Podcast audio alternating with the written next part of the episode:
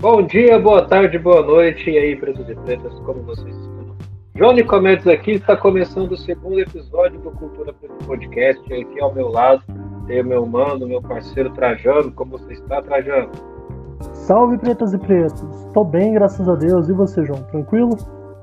Bem demais, mano. Tudo certo. Mais um episódio, estamos chegando aqui para o nosso segundo episódio. Um episódio que vai ser bem da hora. Você está ouvindo aqui pela sua protagonista, já deve ter visto a capa, já deve ter visto de quem vamos falar. Mas antes de a gente começar a falar dessa lenda, desse cara incrível, eu queria passar alguns recados aqui para você. O primeiro deles é sobre o nosso apoio, você pode apoiar a Cultura Preta, apoiar o nosso trabalho independente, levando informação e trazendo conteúdo de qualidade de forma gratuita para você. Você pode apoiar mensalmente e tem vantagem, viu? Todo apoiador tem vantagem e participa da nossa criação de conteúdo. E também nós temos aí a nossa loja, a loja Cultura Preta, nós temos aí disponíveis, tem camisetas, canecas disponíveis. E se você está escutando esse podcast aqui, na descrição tem um cupom de desconto, você pode aí digitar e ter aí 10% de desconto nas compras da nossa loja, tá certo? Pede para todo o Brasil, vai ser comprado na hora, preço baratinho, camisa boa todo. E é isso aí. Bom, vamos falar hoje de um cara incrível, né, Trajano? Um cara que, é, se a gente for olhar para a história, o cara literalmente é, fez história e o momento em que a história era contada de uma maneira muito louca, né? Ele fez história no momento em que a história estava acontecendo, né? Durante um dos maiores marcos, eu diria, da, da história moderna. É incrível, Exatamente. cara. Vamos falar desse cara, Jesse Owens também conhecido como G James Cleveland Owens, ou somente Jesse Owens. Ele nasceu em Oakville em 12 de setembro de 1913 e faleceu em Tucson, 31 de março de 1980. Para quem ainda não conhece ele, ele foi um atleta e líder civil norte-americano. Ele seria mais ou menos o que Usain Bolt é para a gente hoje em dia. Mas o que, o que deixa ele marcado na história João, é o fato de que ele participou nos Jogos Olímpicos de Verão de 1936 em Berlim, na Alemanha nazista. E não bastando ser um negro que ganhou, que participou, perdão, de uma Olimpíada na Alemanha nazista, ele ganhou quatro medalhas de ouro nos 100 e 200 metros rasos, no salto em distância e no revezamento 4 por 100. E ele foi o primeiro atleta a vencer quatro ouros em uma Olimpíada. Em 2012, ele foi imortalizado no IAAF Hall of Fame, criado no mesmo ano como parte das celebrações pelo centenário da Associação Internacional de Federações de Atletismo, né? A IAAF, né? É, é, o, é, como, é como a calçada da fama do, do atletismo, né? Basicamente isso. O cara ficou marcado para sempre como, como um atleta que foi a, até a toca do lobo e voltou de lá com quatro medalhas de ouro era pouca coisa, não. Realmente, né? E a gente, quando a gente fala de medalhas de ouro, a gente fala de uma tradição americana que a gente pode ver que já começa aí, né? A gente tem historicamente aí falando recentes, né? É, Simone Biles, Michael Phelps, que são multimedalistas né, em esportes individuais, né? E também com, com atividades de grupo, mas que individualmente se destacam bastante, né? E, é, o Jesse Owens, ele era isso na época, né? O cara que, que se desenvolve, cresce e se destaca no atletismo americano, que ali também, né, já começava essa dominância né, do atletismo e do esporte americano, que, de, que viria anos, poucos anos já se tornar referência, né, para esse Sim, sim, realmente. E o que é mais interessante para mim é que ele ganhou essas quatro medalhas, né? E ele não vem de uma, de uma família que originalmente tinha muitos atletas. Ele, por exemplo, é neto de escravos, né? Ele era o mais novo de dez filhos, sendo três meninas e sete meninos, todos nascidos de Henry Cleveland Owens e Emma Mary Fitzgerald, em Oakville, é, no Alabama, e em 12 de setembro de, 2000, de 1913, perdão, e ele era normalmente chamado como JC, James Cleveland.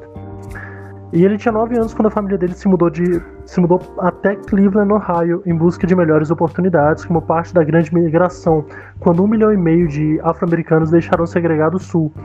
E eu tava pensando sobre isso, o que eu acho mais interessante é que provavelmente a família de Jesse Owens migrou do sul, porque na época o sul era muito mais racista do que hoje em dia é, né? Até hoje tem muito racismo no sul dos Estados Unidos, na região da, da Flórida e tudo mais. Engraçado, é, para, parando pra pensar, é interessante que todo o sul acaba tendo mais, mais racismo, né? Não só no, no sul dos Estados Unidos, mas até aqui no sul também. Não tô dizendo que é somente racista lá, mas. É uma tendência sulista, parece, né? Sim. A história do sul-americano, a gente pode até trazer o tema aqui de podcast, porque é uma história realmente assim muito.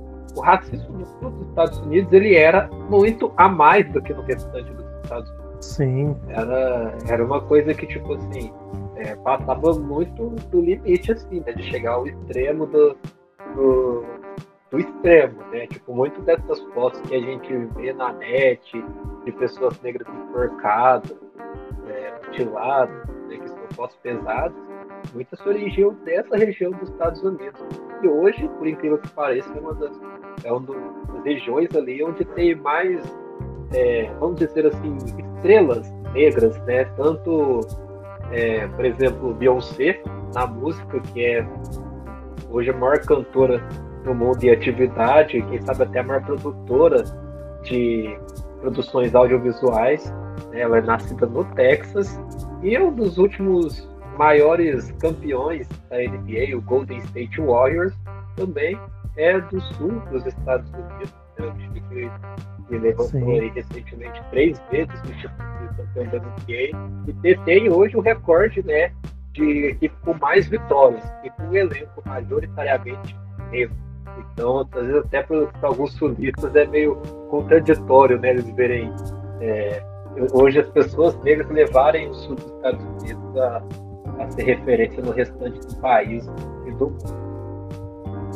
Mas tende a ser assim em todo lugar que. Todo lugar que tende a ser muito racista, geralmente o, o negro que desponta ali, ele vence muito, né? Por exemplo, a, a França mesmo já teve momentos em que, ela, em que ela foi mais racista, e olha só, hoje em dia, quando você pensa em francês, você não consegue pensar em um francês que não, que, que não seja negro, que não brilhe. Exemplo, a gente tem o. aquele rapaz que joga no PSG, agora me fale o nome Mbappé, dele. né? Mbappé. No, no ramo da dança também tem os gêmeos que dançam junto com a Beyoncé, que são franceses, né? Ou seja, negro ali destaca forte, cara. Mas voltando à família do Jesse Owens ter se migrado em 1913, acontece que perto do final do século passado, né, entre 1861 e 1865 teve a Guerra da Secessão, também conhecida como Guerra Civil Americana, que foi quando os estados do Sul, que eram escravagistas, entraram em conflito com os estados, com o restante dos estados e principalmente os estados do Norte, que eram abolicionistas, né? E aí acabou ocorrendo uma Guerra Civil Americana. Essa não foi a guerra civil com, com Homem de Ferro e Capitão América, viu, gente? foi de verdade, não. o pau quebrou mesmo, viu? Não tinha Pantera Negra envolvido, não, infelizmente. Tinha alguns Panteras Negras. É, Aliás, não, não tinha. Ali não surgiu. Tinha, é, ali surgiu. Começou os primeiros passos.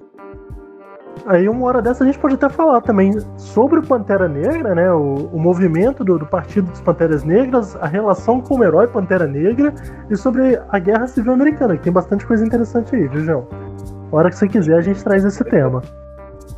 Vamos, já vamos, né? Já estamos aí na guerra, né? Vamos aprofundar. Sim. Uma guerra muito doida, né, mano? Você pensa. Cara, é tipo horrível, você pensar, pensa Santa Catarina, é, Florianópolis, lá, galera do Sul, e pensa assim, a gente não, não concorda com a ideia do Brasil, não. Vamos, vamos guerrear. Imagina, aí... imagina eles dizendo assim, o Sul é meu país e eu vou pedir separação. Imagina uma coisa mais ou menos Isso. assim, sabe? Isso, pensa. Os caras falam, o Sul é meu país, agora aqui é nosso não fazemos mais parte, né? Vamos ter nossa própria economia, nosso próprio. Enfim, né? O que isso poderia causar de impacto também na história americana, Sim, né? Seria, seria horrível. Se há de fato essa separação, né? Como que seria os Estados Unidos de fato seria ou não uma potência mundial? Na, sinceramente, eu acho que não, porque querendo ou não, a maior, a maior mão de obra ela vem dos estados do Norte e Nordeste. Eu, Eu tô fechado com o Norte Nordeste, cara. O É, pessoal não, não ali tem é, jeito. é, o pessoal ali é diferenciado.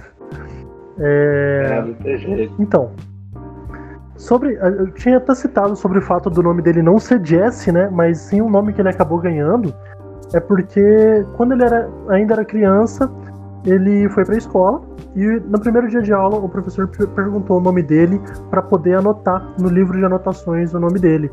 E ele disse que o nome dele era JC. Só que, como ele tinha muito, muito sotaque por causa do, de ter nascido no sul, e em Cleveland, Ohio, não é, não é região sul, ela é no centro-oeste americano, ele provavelmente falou algo parecido com Jess. Deve ter dito algo tipo, ah, my name is JC.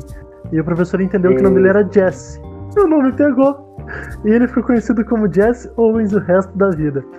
Segundo o próprio Jesse, ele era muito tímido para corrigir, porque era a primeira vez que ele estava em uma escola mista, né? Sempre teve a questão também da segregação na, na escola americana, até o final dos anos 60, final dos anos 70, se não me engano, tinha essa questão de segregação. Olha, isso aqui são escolas de negros, essas são escolas de brancos, esse é um bebedor para negro, aliás, para gente de cor, esse é um bebedor para gente branca, esse é um, esse é um banco para, entre aspas, gente de cor, esse é um banco para gente branca, né? Então, era era a primeira vez que ele estava numa escola que unia os de cor, e quando fala de cor, entende-se latinos, americanos, a gente, entre aspas, amarela, como eles chamavam também os orientais, né? E os brancos, os caucasianos. E ele ficou tão tímido que o professor falou o nome dele errado, ele deixou e esse foi o nome dele até o dia que ele morreu, Jace. Pois é, é um negócio muito. Pra você incorporar mais isso aí, era como se. É meio que a questão do, do sotaque aqui no, no Brasil, como por exemplo, a gente tem a galera do Nordeste que puxa mais algumas coisas, o mineiro puxa outras, né? Então isso também é. Muita gente pensa que lá fora não tem isso, mas tem. Lá fora existe muita questão do sotaque, existe inglês com sotaque, né? O inglês do, do britânico, o inglês norte-americano, o inglês do, do caipira norte-americano. É por causa de variações é, regionais que mudam muito e influenciam muito né, na língua americana, a ponto de causar isso, né? Então, olha, eu falo um pouquinho de inglês, assim, bem pouquinho mesmo, sabe? E enquanto estudante, tem alguns sotaques pra mim que são impossíveis de entender. Exemplo, agora há pouco você citou a Beyoncé, ela é do Texas, né? Eu acho até que eu pronunciei o nome dela errado. É Beyoncé? Beyoncé? Não sei. É, Mas é, ela... existe muito o Beyoncé ou Beyoncé. Eu vou mas- chamar de rainha. É, é ótimo também. Quadra perfeitamente. Ela é do Texas, cara, e no Texas é impossível você entender o que que é um texano. Pra gente que, que tá estudando inglês e tentando aprender, você conversar com um texano é terrível, porque eu tenho o sotaque muito carregado e ele fala muito forte e muito rápido, então é impossível de você entender o que ele tá falando. Quando você vai ver, ele já tá tirando pro alto e você só olha pra ele e concorda, né? Você não vai discordar de alguém que tá com a pistola. Realmente, né? tem a cultura do armamento pesada lá também. Ali é. Então, é, trazendo mais mais um fato interessante sobre o Jesse Owens, é que ele em. Ele ali no finalzinho ali de, de 1920 aproximadamente, quando ele já estava se tornando adolescente, crescendo, ele passou por algo que pra gente hoje em dia é muito normal. Porque enquanto ele estudava, ele também trabalhava como engraxate. E ele foi descoberto no ensino médio na Fairmount High School pelo seu primeiro técnico, o professor Charles Riley. E em 1930 ele começou a se dedicar exclusivamente ao atletismo, ou seja, levou um certo tempo até ele ser descoberto, até ele poder deixar o emprego de engraxate para dizer: não, eu sou um atleta de ponta, eu sou um atleta de elite, o que eu faço é isso, é correr. Ele disputou as seletivas para a Olimpíada de Los Angeles para os 100 metros, 200 metros e salto em distância e não se qualificou em nenhuma. Então, em 33 que ele, que ele teve a sua carreira decolando, que foi quando ele venceu 75 das 79 provas que disputou e bateu o recorde mundial das 100 jardas.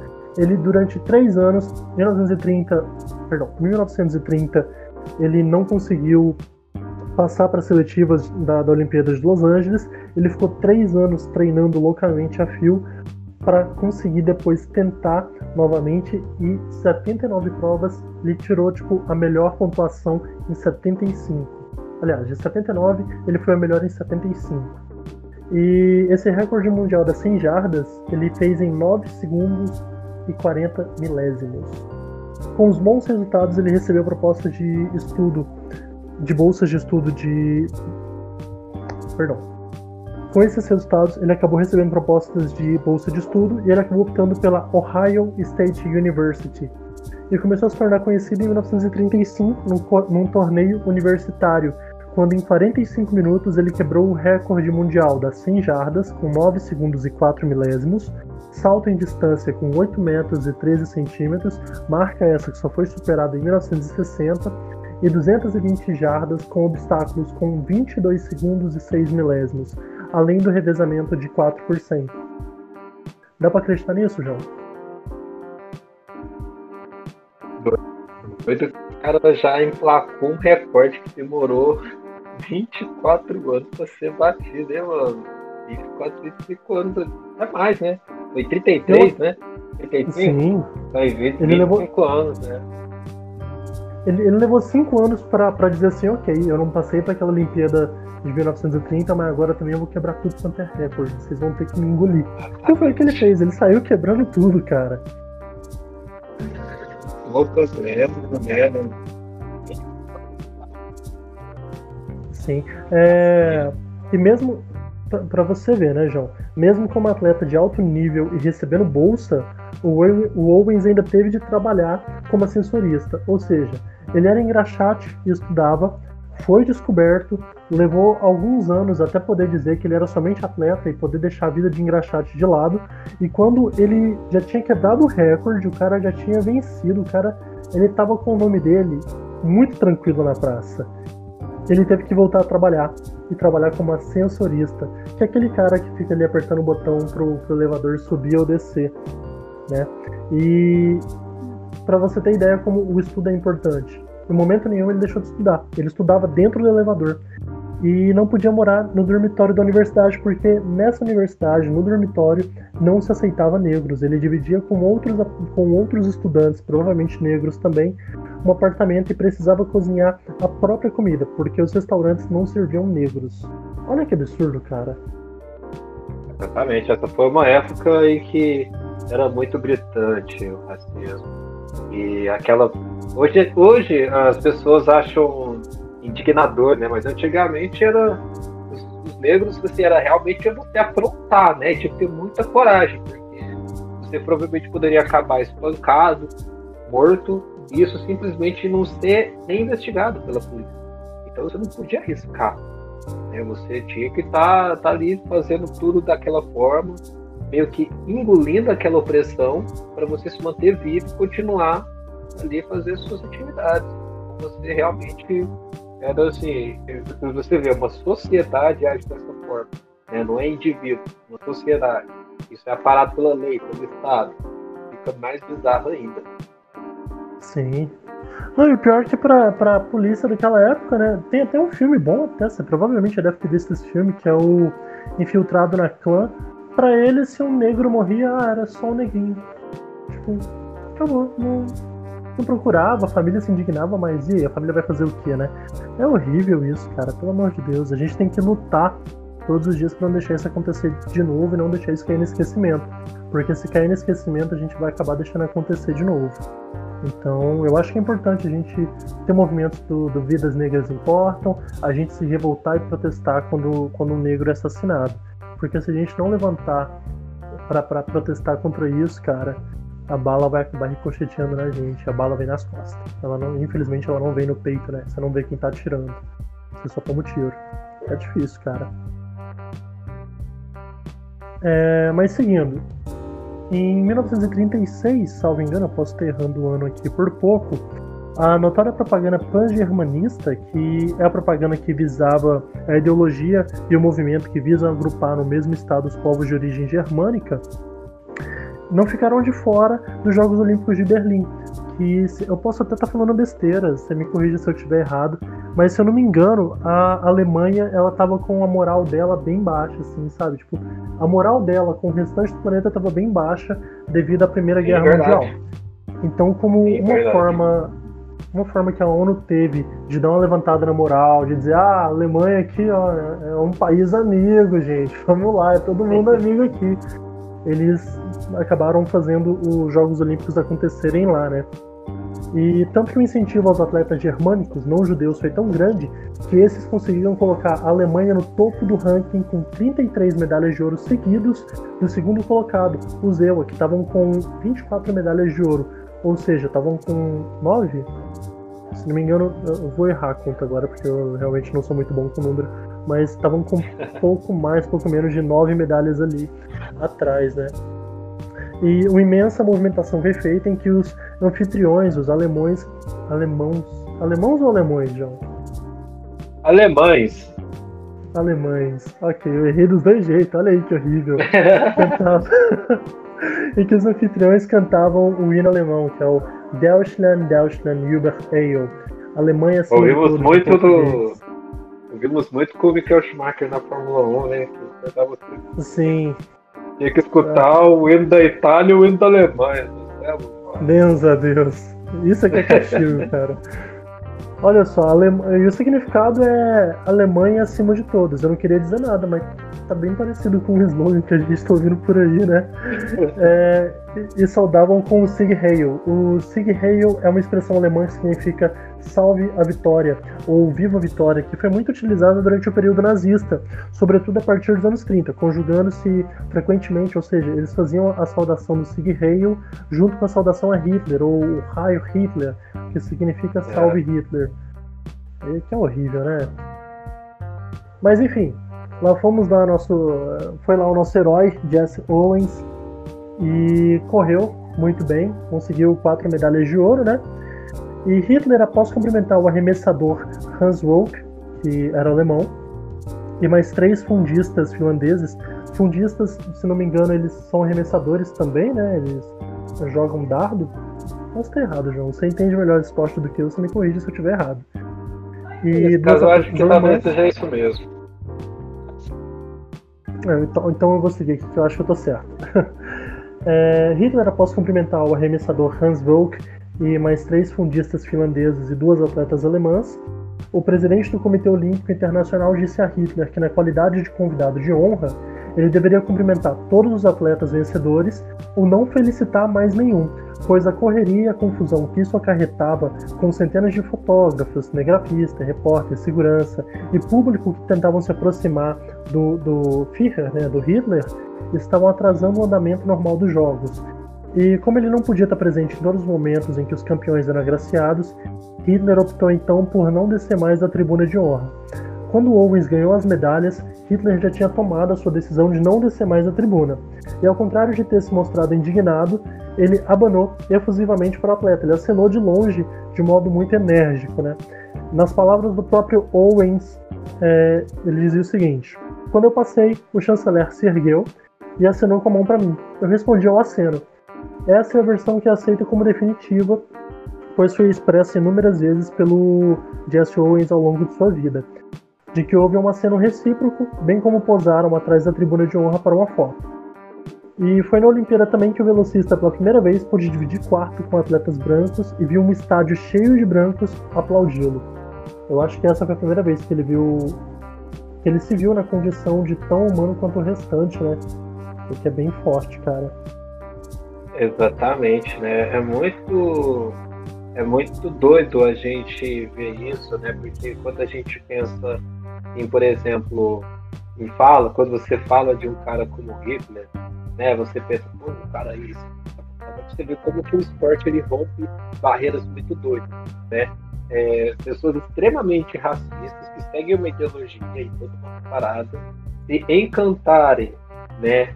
E aplaudirem né, fazerem que fizeram o Jesse Owens, um homem negro, norte-americano, né, é, humilde, de origem muito humilde. Isso é, isso é a prova de que o esporte ele realmente é muito mais do que o esporte.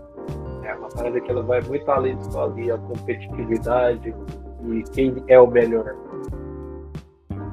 É, e numa Sim. época como aquela, né, pro Jesse, pô, o Jesse sai de um país que é o dele, que ele vê tudo aquilo ali. Ele vai para um outro país, né, no continente é, totalmente diferente, cultura totalmente diferente, onde isso não era tão diferente, mas aconteceu isso, né? Então chega a ser algo né, muito além né, do que, é, digamos assim, é esperado de um cara como Hitler, né? Sim, realmente. Eu, quando comecei a pesquisar essa história, eu falei, nossa, esse cara aqui, pô, ele vai ser escorraçado pelo, pelo Hitler. Ou, às vezes ele vai, ele vai receber uma, uma, um convite para ir visitar o Hitler em algum lugar aí vai acabar sendo agredido de maneira covarde, né? Mas não, aparentemente foi, foi até respeitoso. Aparentemente foi um aceno recíproco. Provavelmente o Führer lá, Hitler, estava com a boca amargando de ódio, né? Mas essa coisa que acontece, né? Que coisa pra é. Às vezes, né? Às vezes teve aquela parada, às vezes esqueceu que era o preço, né? E, e se encantou de fato pelo atleta ali, né? Pelo. Porque o Jesse Owens, ele é o. Ele, digamos que ele é desses atletas negros, dos negros no atletismo, né, que abrem portas. Né? A gente fala de Jesse Owens que, que foi numa mesma época que, por exemplo, o João do Pulo, que foi um dos maiores negros é, do atletismo nacional né, que, que também cantou muita gente, que fez muito racionar o braço a torcer pelo seu talento pelo, e, pelo seu, e pelas suas conquistas. Então, e outra, né, a gente, quanto negro, né, a gente sabe quando o negro ele fala que sofreu no racismo, né, a gente sabe isso a partir da fala. E, a, e, e pelo Jazz falar desse jeito, eu acho que realmente foi o, uma parada muito sincera mesmo, que teve essa, essa troca de acena e quem sabe até o cumprimento mesmo, né? De, de parabéns, né? Quem sabe não, do, do Hitler para ele. Uhum. Bom, eu vou dar uma olhada se eu acho essa foto. Se eu conseguir achar essa foto, eu acho que ela ficaria boa como capa do, do episódio, não? É, essa foto do, do Jazz com, com o Hitler, ela, ela é, acho que não tem a gente tem montagem, né? Do, deles uhum. um ao lado do outro, né? Que, que definitivamente não aconteceu. Mas eu acho que uma capa ótima é o pódio, né? Pódio com Nossa, o pódio, primeiro, fazendo a fazendo a Brilha. sua Brilha continência, né? Com, com outras. Somente acho que uma pessoa né, que não faz saudação né, nazista, né? Porque não é alemão. O restante ali todos fazem do, do pódio, né? As pessoas ali pegam as medalhas e acho que fica uma capa bem interessante. É, a sua ideia foi melhor. então, mas a partir desse momento entrava em cena o Jesse Owens. Detalhe que eu falei agora, o Jesse Owens. O cara chegou chegando. Ele venceu o, revezamento de 4 por 100 com 39 segundos e 8 milésimos. Ele venceu os 100 metros com 10 segundos e 3 milésimos e os 200 metros rasos, perdão, os 200 metros rasos com 20 segundos e 7 milésimos, perdão, e o salto em distância em 8 metros e 6 centímetros. Nesses dois últimos ele bateu o recorde mundial. Quando Owens venceu a prova dos 200 metros, ele mirou seus olhos para o COI, se eu não me engano é o Comitê Olímpico Internacional, e não para a tribuna de Hitler, porque Hitler estava ausente no dia. O Jesse Owens foi aclamado por milhares de torcedores de diversas nações naquele dia, né? Juntamente com o alemão Lutz Long, que terminou a prova em segundo lugar. Os EUA conseguiram vencer 10 provas de atletismo. Destas, seis medalhas de ouro foram conseguidas com a participação de quatro negros. Essa foi a única participação de Owens em Olimpíadas.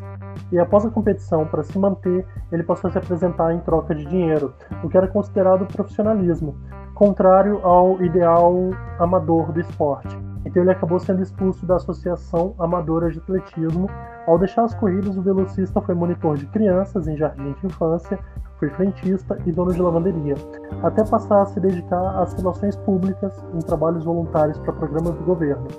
E ele também foi embaixador do Departamento de Estado nos anos 50, na política de boa vizinhança, viajando para países como Índia, Malásia e Filipinas para ensinar atletismo. Um verdadeiro embaixador na época, né? Já fazia o que os embaixadores hoje fazem, né? como a Marta, que é embaixadora da ONU, né, para o futebol, para crianças em vários lugares, já surgia aí o, o embaixador, né? Sim. Ele foi um proto-embaixador, né, cara? Política de boa, política de boa vizinhança através do esporte, é bem interessante. É, então, mas se fala muito que a maior conquista de Owens foi não se contrapor ao regime nazista, mas sim abalar a noção racista da nação americana. Do, perdão. A maior conquista de Owens foi não se contrapor ao regime nazista, mas sim abalar a noção racista da nação americana no século XX, como ele mesmo deixou bem claro em sua biografia. Ele declarou que o que mais o magoou não foram as atitudes de Hitler, mas o fato do presidente norte-americano Franklin Delano Roosevelt não ter lhe mandado sequer um telegrama felicitando por suas conquistas na Olimpíada. Owens teria dito mais tarde: Não foi Hitler que me ignorou. Quem o fez foi Franklin Delano Roosevelt. O presidente nem sequer me mandou um telegrama. Quando chegou nos Estados Unidos, ele desfilou pelas ruas de Nova York e recebeu chuva de papel picado. No entanto, ao chegar em um dos mais luxuosos hotéis da cidade, o Waldorf Astoria, onde seria homenageado em uma recepção, ele foi instruído a usar o elevador de serviço. E foi somente no fim da vida que ele admitiu ter sido vítima de discriminação dos Estados Unidos. Em 1968, ele chegou a condenar o protesto de Tom Smith e John Carlos na Olimpíada do México, retratando-se anos depois. Owens morreu de cancro no pulmão em 31 de março de 1980, em Tucson, o, o cancro no pulmão ele é um câncer que começa nos pulmões e na maioria das vezes ocorre em pessoas que fumam. Existem dois tipos de, os dois tipos principais de câncer de pulmão, que é o câncer de pulmão de células não pequenas e o câncer de pulmão de células pequenas. As causas de câncer de pulmão incluem tabagismo, fumo passivo, exposição a determinadas toxinas e histórico familiar. Ou seja, muito provavelmente o Owens ou ele fumava ou ele tinha proximidade com quem fumava, ou veio de família mesmo esse, esse câncer, né? Cara, eu acho que o Owens fumava, cara. Era algo muito comum nos Estados Unidos, o porque é, o cigarro, se olhar a história do cigarro, antigamente ele não era. Ele não era, é, vamos dizer assim, monitorado de fato fiscalizado como ele é hoje, que você tem informativos, você tem Sim. avisos. Isso não existia antigamente. Essas paradas de aviso, que começou a falar que o cigarro mata, que o cigarro causa câncer e essas coisas, começou nos anos 90. E, uhum. inclusive, começou muito por conta da Fórmula 1. Né? Quando a Marlboro ela patrocinou a Ferrari, né? não só a Ferrari, a Marlboro patrocinou por muitos anos é, equipes de Fórmula 1, a McLaren patrocinada pela Marlboro, e isso causou uma grande exposição da marca, né? Porque é, a Marlboro, é, caso da McLaren, eram os carros de Alan Prost, Ayrton Senna, e posteriormente a Ferrari com Schumacher, com também Alan Prost e vários outros pilotos, é, deram muita visibilidade. E isso fez com que as pessoas comecem assim, a morrer muito por causa do cigarro. Né? Sim. Começaram a desenvolver muito câncer, começaram a desenvolver muitas doenças, e aí começou-se a avisar, né? começou-se a colocar esses avisos na, nas embalagens de, de cigarro, nas propagandas de cigarro que havia na época, né? na própria nas próprias transmissões da Fórmula 1, as pessoas mais antigas que assistiam, vão se lembrar que, que toda vez que havia a propaganda, né? A, a propaganda ela vinha com aquele aviso, com aquelas letras que passavam, que passam ao fundo, né, azulzinho, que é para realmente dar esse aviso para o Ministério da Saúde, algo que é lei, pelo menos aqui no Brasil. E era muito comum os atletas fumarem antigamente, parada que, digamos assim, eles não viam com esses olhos que os atletas têm hoje, focar mais na saúde. Era algo que era muito fazer parte do entretenimento, né, da, da, da cultura da época, né? Fumar era da cultura da época, né? Tradicionais, é, que cigarros que as piteiras longas, né? Que as mulheres fumavam para não é, sujar o batom né, de cigarro. É interessante ressaltar que antes dos anos 80 e anos 70 era, era uma, uma questão de status, de classe você fumar, sabe? Era, era bem visto um homem ou uma mulher fumando, era uma pessoa refinada. Tanto é que, se não me engano, nos anos 50, posso estar errado, me corrijam, teve uma campanha publicitária com o Marlboro Man. Você lembra disso, cara? Ele era um cowboy. Eu não, me lembro. Um cara. Dá, uma procurada depois, vale a pena. Você que tá ouvindo, até mesmo, João. Era um cara que tipo, ele tava sempre. Ele tava sempre num cavalo, sabe? Cowboyzão. E ele tava sempre, tipo, numa montanha, no pôr do sol bonito, ou no nascer do sol bonito, e fumando o Malboro. Campanha da, da Malboro, isso, né? E, sabe, ah, é porque o homem de verdade, o homem rústico, ele, ele fuma, sabe? Tanto é que o James Bond naquela época fumava. As Bond Girls é muito, é muito natural que a Bond Girl, a Femme Fatale, seja sempre representada ali com cigarro nos dedos, ah. né? E Sim. o cigarro era muito trazido nas animações também, né? Quem não, nunca viu a Betty Boop, né? Que tem muitas caricaturas delas fumando. Né? Os próprios personagens da Disney, em desenhos da época, né, era muito comum você ver os personagens fumando. O próprio Pica-Pau, que é um desenho de uma época, tem episódios que ele fuma, que os personagens fumam, porque era realmente a cultura da sociedade naquela época. Sim, verdade. Cara, é, você é mais velho que eu, né, João? Eu nasci em 97, você nasceu em qual ano? Eu sou dois anos mais velho, eu sou de 95 muito provavelmente você vai se lembrar do cigarro de chocolate, cara. Você lembra disso? Lembro, lembro sim.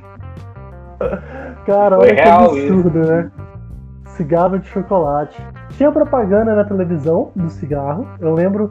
Eu lembro vagamente de talvez ter visto uma propaganda de quando eu era muito criança, uma propaganda de Lux Strike na TV. E também tinha propaganda em, sabe, jornal, em revista. Hoje em dia, hoje em dia o Conar não permite mais isso, né? Mas era uma questão de status você fumar antigamente. O, o, homem, o homem refinado, o homem culto, ele fumava. O homem rústico, a mulher refinada, a mulher da alta sociedade fumava. E voltando ao assunto do Malboro mesmo, se eu não me engano, posso estar errado, falando uma grande besteira, mas ele morreu de câncer de pulmão também. não é muito distante né, essa possibilidade. Né? Não é.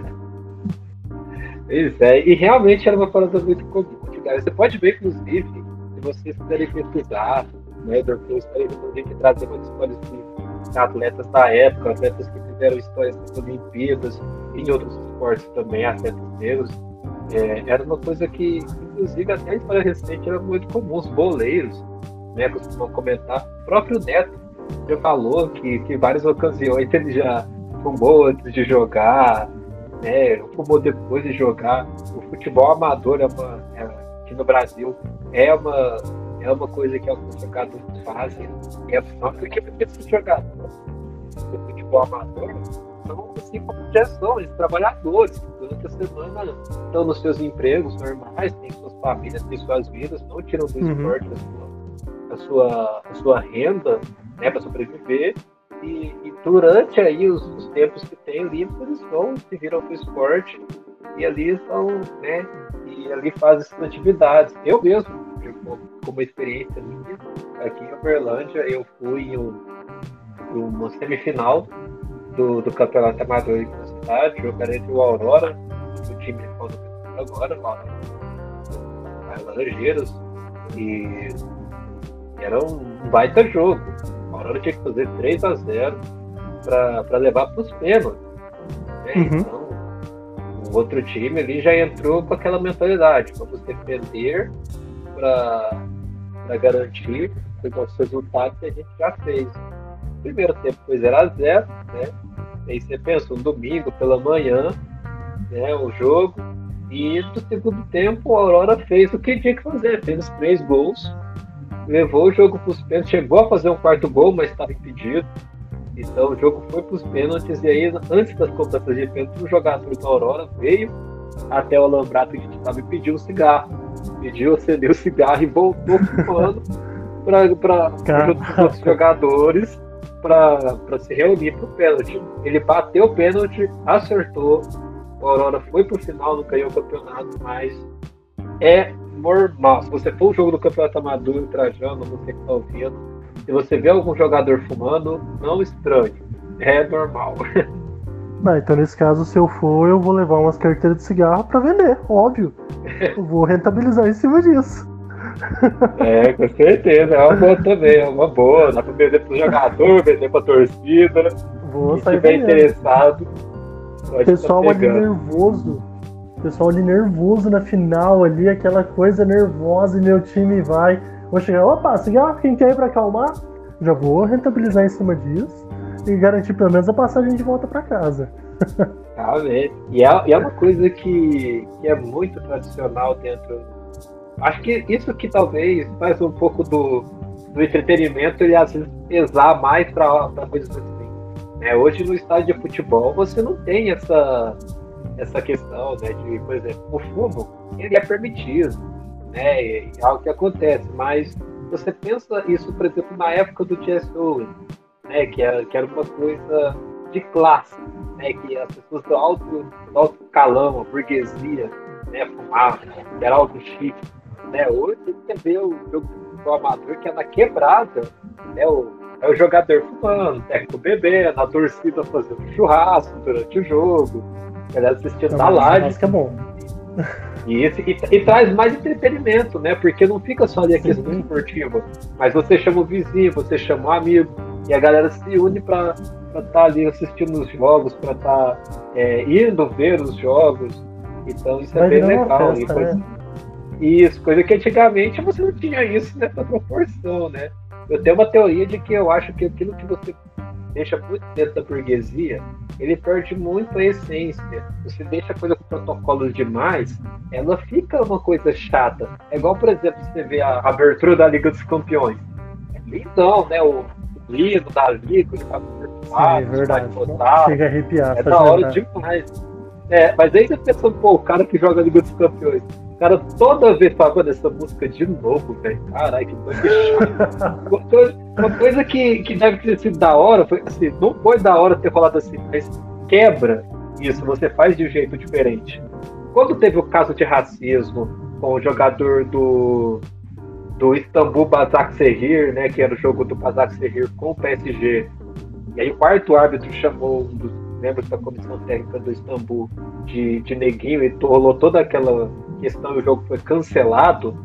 Quando o jogo retorna para ser feito, o hino da Liga dos Campeões ele foi com os jogadores em volta do círculo central ajoelhados né, que ficou um símbolo né, do, do combate ao racismo, né, a gente ficar de joelho. Né? O ano passado essa questão foi muito apurada também com o caso do George Floyd, que foi morto após ter é, um policial é... ajoelhado né, no pescoço dele. Então, isso quando você quebra, você traz até uma chamada diferente, né? E ali foi, e foi muito legal, porque arbitragem e jogadores misturados, ajoelhados para um hino que é totalmente, né, é, com um protocolo todo diferenciado e todo exclusivo, fazer isso, né, por uma questão maior do que, Sim. aquilo. Me tirou uma dúvida, esse Achei protesto de... Sim. Esse protesto de ajoelhar durante o hino, ele meio que começou mesmo, foi com o Colin Kaepernick, não foi?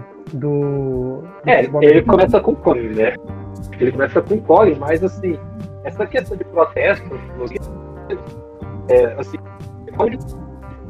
fez momento que outras pessoas não fizeram, digamos, agora, né? Que se deu esforço. Porque é isso. Uhum. É, o caso do Colin foi na NFL. A NFL é.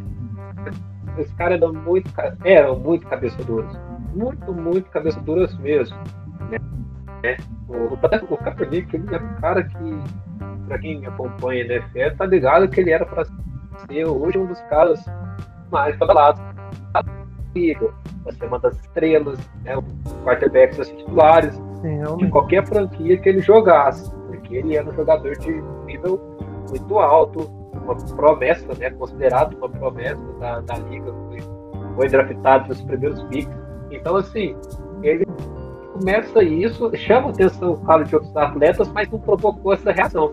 E aí, com o fato de morto ajoelhado, né? isso se levantou muito mais a questão de se posicionar de joelhos, né? Ganhou mais força com, com isso tudo. Muita gente, inclusive, se lembrou do, do, do Kaepernick na, quando surgiram os primeiros protestos, né? Na, na uhum. NBA, os protestos até mesmo dentro do próprio futebol, na Europa, em vários lugares começaram-se os protestos, e então, foi onde teve essa virada, né? Que as ligas, instituições, clubes, franquias começaram a dar olhar para isso, né? A ponto da NBA colocar na bolha frase Black Lives Matter no meio da quadra até o fim da temporada, né? A ponto de fazer a, a WTP, né? A Organização Mundial de Tênis, ir de acordo com a Naomi Osaka e paralisar o campeonato por conta da violência contra a população negra nos Estados Unidos. Então, foram coisas que mudaram, se não fosse o Kaepernick lá ajoelhado, é, realmente não teria talvez tanto simbolismo é, esse tipo de protesto. Sim, é verdade. Ah, então meio que o, que o Kaepernick ele, ele meio que foi boicotado, né? Hoje em dia ele não é tão badalado porque meio que ele, ele foi boicotado por conta disso. E hoje em dia. Ele foi, inclusive, pode ser um tema. É isso, é, é, uma, é um tema que a gente pode trazer, esse boicote que rolou com ele, mano. Uhum. Porque não foi um boicote não só da liga. Foi um boicote da liga, da equipe, de patrocinadores, inclusive a Nike depois teve muito que a Nike a Nike que tem tradição né, de estar do lado dos atletas, né, era para estar do lado dele, não esteve naquela época, e depois ela se, se redimiu voltou fez campanha, colocou ele como estrela da campanha, apesar de ele não estar atuando, né? Ele, ele é um dos rostos da Nike Exports, né? Porque, uhum. assim, para você que entender um pouco de como funciona essa questão lá nos Estados Unidos, né? A, a Nike e a Adidas, por exemplo. A Nike e a Adidas, elas fornecem muito material esportivo nos Estados Unidos. Elas patrocinam muito atletas, elas fazem muitas campanhas, então isso está sempre envolvido. E o Kaepernick, assim como toda promessa do, esporte americano, tem as marcas de olho desde, desde o começo da, da sua ascensão. Então, antes dele ser draftado, ele já era um cara que chamava atenção de marcas e ele fechou com a Nike. A Nike está muito dentro do futebol americano e é, é, inclusive tava, faz o fornecimento de uniformes de todas as equipes, né? Não é igual aqui no Brasil, né? Ah, o Flamengo é Adidas, o Corinthians é Nike, fulano é Umbro, não, lá a liga inteira é de uma marca só que fornece material esportivo. E a Nike fechou com ele, né? A Nike que, poxa, sempre esteve do lado de atletas negros, viu a bobeira que fez pelo lado, pelo lado do Kaepernick que é, não, não encerrou o contrato, mas sabe aquelas coisas, né? Não foi uma né, como ele tinha parado de jogar, então ele parou de fazer propaganda, né, foi deixando ele de lado, né? Assim, uhum. depois que viram a importância. É, colocou na geladeira. Aí depois que viram a importância, renovaram o contrato, pôs termo de campanha, né? Só, só melhorou pro lado. E a Nike viu, né, que. vamos falar a verdade, né, Trajano? Pode ter também um outro episódio também. A Nike, ela só é a Nike por causa dos atletas negros que, que ela patrocinou, né? Olhar o decorrer da história. Justamente. Né, os, a Nike foi, foi basicamente.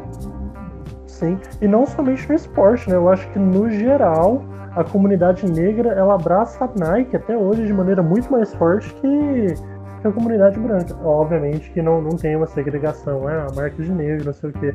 Mas, pô, todo negão que vai lançar o drip, você vai lançar aquela roupa braba, ele quer o Nike, cara. Ou uma camiseta da Nike, ele vai botar um boné. A, a, comunidade negra ela abraçou muito bem a Nike, né?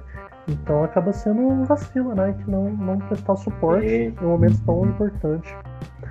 É, é, uma, é um assunto, né? Que a gente também pode trazer, Sim. porque não só a Nike, mas assim, marcas específicas, a própria Adidas, uma, não só abraçaram a comunidade, a, teve a, a, abraçadas pela comunidade, mas como também pelas culturas e musicalidades, né? Que, que tudo se gerou, o próprio hip hop. o jazz, tudo, tudo isso de alguma forma é, são envolvidos com as marcas e a gente vai trazer isso no episódio para vocês entenderem melhor. Se não me engano, o Kanye West, antes dele fechar de vez com a Adidas, ele tinha acordo com a Nike também, né? Quem é muitos, é muito normal nos Estados Unidos essa dança Nike, Adidas de muita gente. Né? Algumas pessoas, claro, têm as suas exclusividades, né? a maioria dos atletas, mas a própria NBA, ela flertou por muito tempo, não só com Nike e Adidas, mas com a Champion, que forneceu material esportivo durante os anos 80, e a Converse também. A Converse ela serviu por muito tempo de. Hoje a gente vê os caras com Jordans, com os Adidas, o próprio Curry moderando, porque hoje já é uma marca forte da basquete, mas lá nos anos 80, 90, era Converse apenas. Ele fala, pô, os caras jogavam de All-Star. Sim, os caras jogavam de All-Star, cara. E o modelo várias mais... estrelas. O modelo mais clássico da, do All-Star, aquele All-Star que todo mundo conhece, quando fala All-Star, o primeiro que vem na sua cabeça, ele chama Chuck Taylor, porque o Chuck Taylor ele era um jogador de basquete e aquele tênis foi lançado para é, era a linha dele de jogar basquete. Né? Olha Exatamente, o Chuck, ele foi o primeiro atleta a ter uma linha de tênis é, com seu nome por uma marca. Hoje em dia é impensável jogar basquete de. de, de não, de, perdão, de All-Star. Eu já tentei jogar de, de All-Star, cara, é muito desconfortável, é muito ruim. Não, não tem tá não, né, cara? É muito Parece que tá pisando cara. numa tábua, cara, é muito ruim. Mas deixa é, eu fazer um E depois disso, né, até a conversa chega a investir, né? Só que aí a Nike chegou e outras marcas vieram forte também, não teve jeito de competir. Verdade. Mas até hoje a, a Converse de vez em quando lança uns tênis mais, mais voltados pro basquete, né? Eu já vi sim, sim, sim. Coruja, alguns, é, é bem na hora. Sim, é, eles têm já... voltado, mas não tão fortes, né, como as outras marcas que chegaram depois. Deixa eu só fazer um callback para encerrar o, a pauta do, do, Owens, né? O porquê que a vitória do Owens foi importante. Na época em que ele se destacou na Olimpíada da Alemanha, ele tinha 22 anos, ele era mais novo do que eu sou hoje em dia. E nessa época em que o Jesse Owens tinha 22 anos, já havia alguns anos que que Hitler já tinha posto em prática o plano dele de a política dele de extermínio racial, né? Atletas que não, quando não eram assassinados ou forçados a deixar o país, atletas alemães que quando não eram assassinados ou forçados a deixar o país, eles eram relegados por uma política que a partir de 33 privilegiou esportistas que representavam o ideal, entre aspas, né, almejado pelo ditador, o branco de ascendência alemã e, se possível, com um corpo que remetesse às esculturas clássicas gregas. Dessa forma, judeus e ciganos, entre outros, foram afastados do esporte formal na Alemanha, como é o caso do judeu Eric Silling, que foi expulso da Associação de Boxe Alemã, mesmo ostentando vários títulos amadores. Ou seja, foi muito importante o Owens vencer na Alemanha dessa forma para botar o dedo na cara do, do, do, do e mostrar que ele estava errado. Sabe, dizer, ó, não é porque o seu cara aí é branquinho, loiro, do olho azul, com um corpinho igual do Davi, do Michelangelo, que o cara é o brabão, não. Eu sou negro, sou um cara que não é tão alto, sou de uma ascendência que não é nobre, mas aqui, ó, tenho quatro medalhas de ouro e agora você tem que me aguentar. E ficou pra história dessa forma, né? Exatamente, mano. Exatamente, foi dessa. Mas ele, ele né, uma coisa. Assim, é, o jazz ele começa uma coisa que viria a ser normal para a negritude, que é essa, essa sambada que pode dizer hoje, né? Sambar na cara dos caras que, que né, sem motivo absolutamente nenhum, né, fazem essas paradas, né? É, ele é uma parada simplesmente entendeu? É um óbvio, graças a Deus. O jazz ali começa também com essa parada, tipo assim, ah é? É o, é o Hitler, vocês é os nazistas. Ah, nada, tio. Tô aqui ganhando, quebrando recorde. E como diz o Zagalo, né? Pelo simbolismo. Sim, realmente.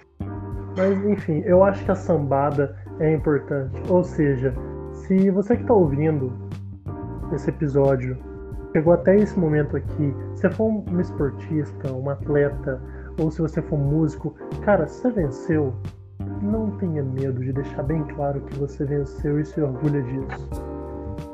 Vai lá e samba mesmo, cara. Fica feliz mesmo. Comemora cada gol, cada cesta, cada ponto. Comemora cada salto. Comemora, cara. Sambar é importante. Deixa sua marca, cara. É isso, é muito importante. E a gente vem deixando a nossa marca aqui com Cultura Preta. Mais um podcast aqui para você, você que ficou até aqui. A gente agradece. Esse foi o episódio, né, o primeiro Lendas Negras com Jess Owens. É o homem que, que fez Hitler e um estádio majoritariamente nazista, o aplaudiu. É, então, para você que quiser ver mais aí, procure aí mais sobre Jess Owens. A gente vai estar tá deixando aí disponível, aí algumas coisas que a gente falou aqui no podcast. A gente vai estar falando do filme, a gente vai estar falando dos livros, vamos deixar aqui tudo disponível. Vai estar disponível aqui também nas descrições, aqui, todas as nossas falas aí referente ao Apoia-se e referente à loja. Para você estar tá seguindo também a gente nas redes sociais, você pode tá seguindo a gente aqui com esse arroba que está aqui embaixo, ou você pode ir lá e digitar arroba cultura preta você vai estar gente nas redes sociais. Desejando, aqui encerramos mais um episódio aí, um recado final aí para os nossos ouvintes. Então, recado final, eu acredito que eu disse anteriormente. Venceu na vida, venceu no esporte, na música, venceu no trampo, comemora mesmo, samba mesmo, poucas ideias. E no mais, quem puder, humildemente deixar aquele recado, contando pra gente se já sambou, se já venceu, se pratica algum esporte, deixa nos comentários, ou chama na DM, ou me segue lá no Twitter, né, que é arroba mcmosesoficial, ou me segue no Instagram, que é reimoses. Vai estar tá aí o link aí, o João vai deixar, tenho certeza. Mas segue lá. Todo, todo seguidor é bem-vindo. Com certeza. Segue a gente, estamos crescendo. Você vai estar sempre bem acompanhando de muitas notícias, de muito entretenimento. Vai estar a gente pra caramba, como é a gente do Cultura Preta. Não, tá, João? Ok, João, muito obrigado, cara. Isso é incrível. É isso, muito obrigado, Trajano. Muito obrigado a você que ouviu mais um episódio do nosso podcast. E até o próximo episódio do Cultura Preta Podcast.